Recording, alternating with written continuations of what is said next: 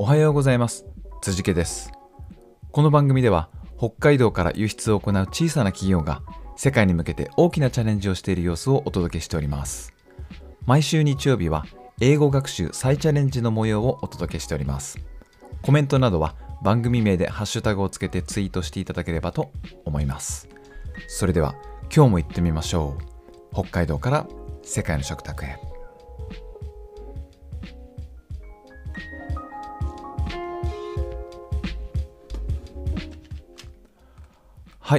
えー、今日はですね日曜日ということで毎週お届けしていた英語学習再チャレンジの模様ですけどシーズン1が、えー、終わろうとしていますという予告はすでにしています、えー、新しくですね英語学習についてのポッドキャストに移行していこうかなと思いますのでおそらくこのえー、北海道から世界の食卓へっていうポッドキャストの英語学習再チャレンジは今日で終わりかなっていう感じはなんとなくしています。はい、あの今までありがとうございました。えー、でまあ振り返りをしながら、えー、次に向かっていく内容の放送が今日はできればなと思ったんです。はい。で、まあ私もともと小さい時から言葉っていうのは好きで、えー、まあ、中学生の時からこう文章を書いたり詩を書いたり、あのしてたんですけどそれがあのまあ痛々しいこう中二病的なやつじゃなくてずっと20代中頃ぐらいまであの言葉を書くっていうことをやってはいましたでまあその好きなことっていうのを生かしてえっとまあ、あの歌詞を書いてみたり、えー、社会起業家として活動していた頃もブログを書いたりっていうのは実はしていたです。もうすっかり忘れてましたけどね。そういう、そういうことをやっていたことは。はい。だけどまあ話すことも好きだし、えっと、あと落語とかも好きで、やっぱ音が好きだったり、話してる人のリズムとかも実は好きなのかなっていうのも、最近になって、うん、分かってきたところはちょっとありますね。だけど、あまり英語っていうのを意識したことはなかったんですよね。まあ、こういう仕事、輸出貿易の仕事をしながら、英語っていうのは実は意識したことあんまりなくて、はい。まあ、というのも、そのね、前回の放送でも話しましたけど、そのテキスト、スマホのテキストチャットで十分事足りることもあれば、メールのね、メールのテキストで、えっと、リーディング、リーディング、ライティングで十分で、あまり話すっていうことをですね、特化してやってきたかっていうとですね、まあ、そういう必要もなかったりもしたり、まあ、現地に行った時は片言の英語であの話しますけど、そう積極的にあの毎週毎日英語で話をしてるかっていうとそうでもなかったんですよね。だけどやっぱりあの旅行に行ったり海外旅行に行ったりですねそういう時にはやっぱもっと喋りたいなとかお客さんと面談した後はあもっと喋れるようになったらあの楽しいのになっていうのはずっとやっぱ思ってはいたのでえ、今後はもっとあの深く話をしたいなという気持ちはどんどん強くなっていますね。はい、で実際にその消費者だったりレストランに行く人たちがですねどんなことを感じているのかっていうのはもっと触れていきたいなというふうにあの思っています。はい、そしてですね、えー、まあ勉強自体はあんまり好きじゃなかったんですけど、えっと、ノンプロ研っていうところに所属してもう4年目に突入していますけど学習することってすごく楽しいなっていうことをですね教えてもらって、えー、なので英語を勉強するってなかなかゴールが設定しづらいので、え、数値化とかまあ TOEIC とかではスイあの数値化はできますけど話すっていうこととか相手に意思意思疎通が取れてるかっていうことはスコアにはしづらいのでなかなかゴール設定が難しいんですけど、えー、アウトプットを同時に同時にやっていくとかですね自分が学んだことを、えー、形にしていくとかっていう楽しみ方もあるなっていうのに気づいて、えー、まあ、楽しみながら、うん、こう独学なんか独学にならななりすぎないようにしていく工夫さえできればあのそこは継続できる習慣化して英語の学習でできるのかなっていうのは最近思っているので、えー、ちょっとチャレンジしていきたいなというふうに思います。えっ、ー、と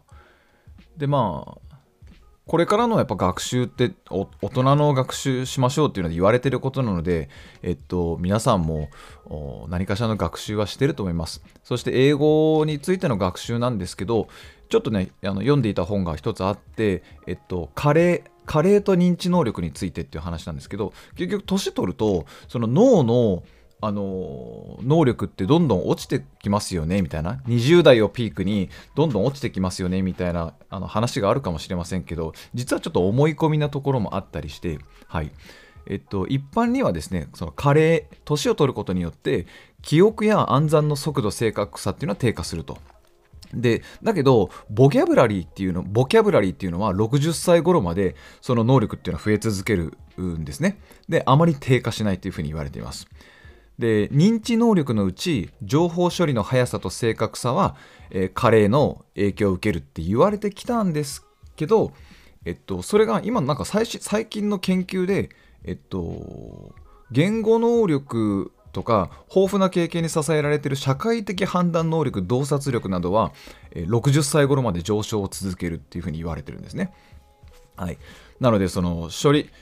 処理の速さと正確さが20歳 ,20 歳代をピークとしてその後低下するっていう今までの説はどうも違うっぽいよっていうふうに言われてるんですね。はい、でまあそれは、えー、昔に比べて高齢化が進んで就業期間が延びたっていうのが一つあるらしいんですけど頭を使う機会っていうのが昔より増えたと。でなので最近では加齢により認知能力が低下するっていうのは必ずしも言えないんじゃないかっていう研究です。研究が発表がされてます。はいで60歳以上の人々っていうのは自分の記憶に関して名前や数字っていうのは忘れしま忘れてしまいがちなんだけど出来事とか自分に関することはよく覚えてると、えー、いう論文があります。はい。えー、まあその名前とか数字とか郵便番号とかその変更数字の羅列とかはあってあの覚えなくてもいいんでしょうしあの変更がある住所とかも変わりますからね。必ずしも覚える必要がない。だけどあの事実の情報とか自分に関する情報っていうのは覚えておく意味があるだろうということなわけです。はい、なので、まあ、中高年我々のようなですねえーと、年取った大人が効果的に学習するためには、えー、認知資源の配分に気を配るということですね。まあ、認知資源の配分、まあ、例えばその経験自分が経験したことと学習を紐づけるのが大事だよっていうふうに言われてますね。はい、自らあの豊富な経験に結びつけるのがえー、コツ学習のコツでしょうと、まあ、そうですよね。あの旅行に旅行だけじゃないな。社会的な経験値もやっぱ増えていくでしょうしいろんな人との関わりっていうのは年を取るごとにやっぱ広くなっていくでしょうね、まあ、広く深くなっていくと思いますのでそういった経験とか感動とかを学習に紐づけるっていうのがとってもいいよっていうお話です。はい。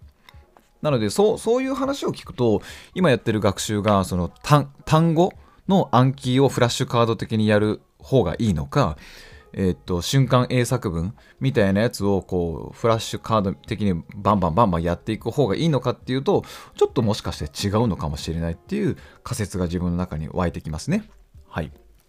こういうのを知ってるのと知らないので、えー、ね、学習、どういう学習が自分に合ってるのかっていうのを、えー、ショートカット、近道するのもありなのかもしれません。はい。えー、まあ最近は、あのスマホがあるので検索すれば分かることを勉強しても、まあ、しょうがないよねみたいなことも言われてますし、えー、確かにねそれは、えー、誰でもすぐ検索すれば分かることじゃんっていうことをあえて勉強する必要はないないわけで逆に経験とかその時どう思ったのかみたいなことを大切に、えー、過ごして日々を過ごしていきたいなっていうふうに思いました。はい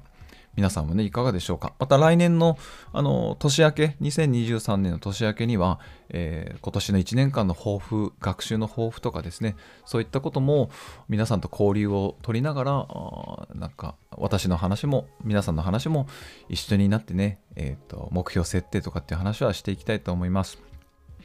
で、これはあの、必ずしも英語学習じゃないなくてもいいと思います。何でもあの皆さんのやりたい学習とかを一緒にあの共有できたらいいなと思ってます。2023年。ということで、えー、一旦これで終わりたいと思います。はい。Uh, thank you for listening and thanks all so much. I hope to see you next season. And I'm so excited about the upcoming podcast. You are up next. 拜拜。